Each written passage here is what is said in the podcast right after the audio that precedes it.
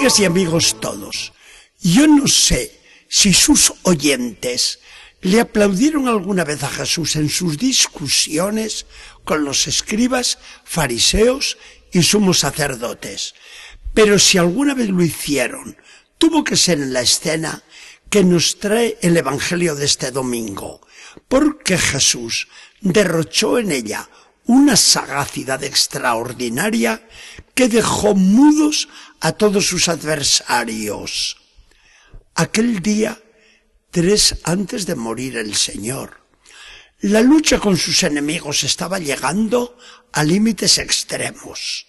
Y ahora, para vencer de una manera definitiva al joven maestro de Nazaret, se alían los dirigentes de los diversos partidos religiosos que no se podían ver entre sí, pero ahora se unían para poner a prueba al Señor con una trampa la mejor urdida.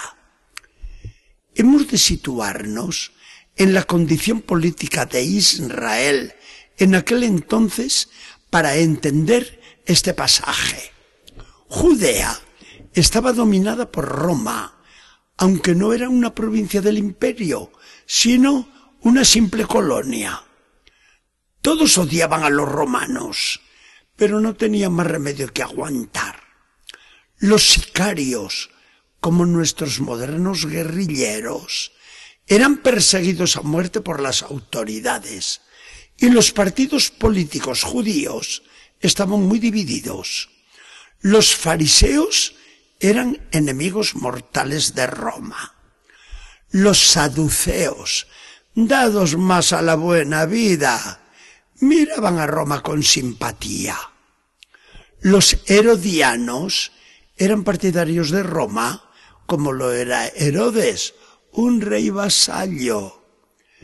La cuestión más debatida entre ellos era la del tributo que había de pagarse a Roma. Los fariseos decían que de ninguna manera, pues era dar el dinero del pueblo de Dios a un pueblo pagano e incircunciso. Los herodianos y los saduceos decían que sí, porque de lo contrario Roma impondría un yugo más fuerte todavía. Entre tanto, el pueblo no sabía qué hacer y obedecía a regañadientes. Aunque los diversos partidos se odiaban, como hemos dicho, ahora se unieron para poner a Jesús una trampa muy bien urdida. Así las cosas, todos sus adversarios se le presentan a Jesús muy astutos y empiezan por alabarle melosamente. Maestro, sabemos todos que eres muy sincero, que no miras las apariencias de las personas y que enseñas la verdad de Dios con toda libertad. Dinos pues entonces, ¿debemos o no debemos pagar el tributo al César, el emperador de Roma? La trampa era descarada. Si decía Jesús que no, los saduceos y los herodianos lo denunciaban al procurador Pilato, que lo tomaba como un revolucionario y hasta lo podía condenar a muerte con todo derecho. Si decía que sí, los fariseos soliviantaban contra él al pueblo y la gente lo dejaba solo. Escogiera Jesús la respuesta que quisiera, estaba perdido.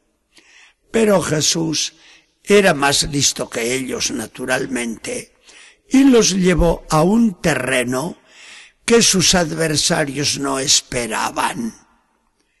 Porque me tientan hipócritas. Enséñenme la moneda de los impuestos.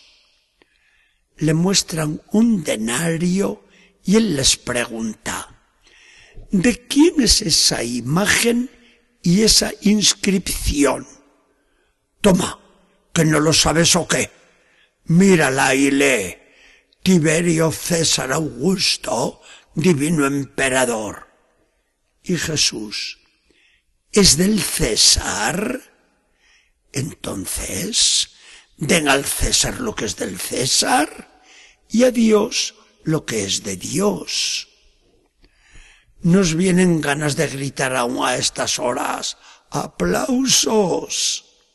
Jesús, a fuer de listo, dejaba avergonzados a sus adversarios y declaraba para siempre, zanjada en su iglesia, una cuestión tan delicada que podemos expresar en estos dos términos.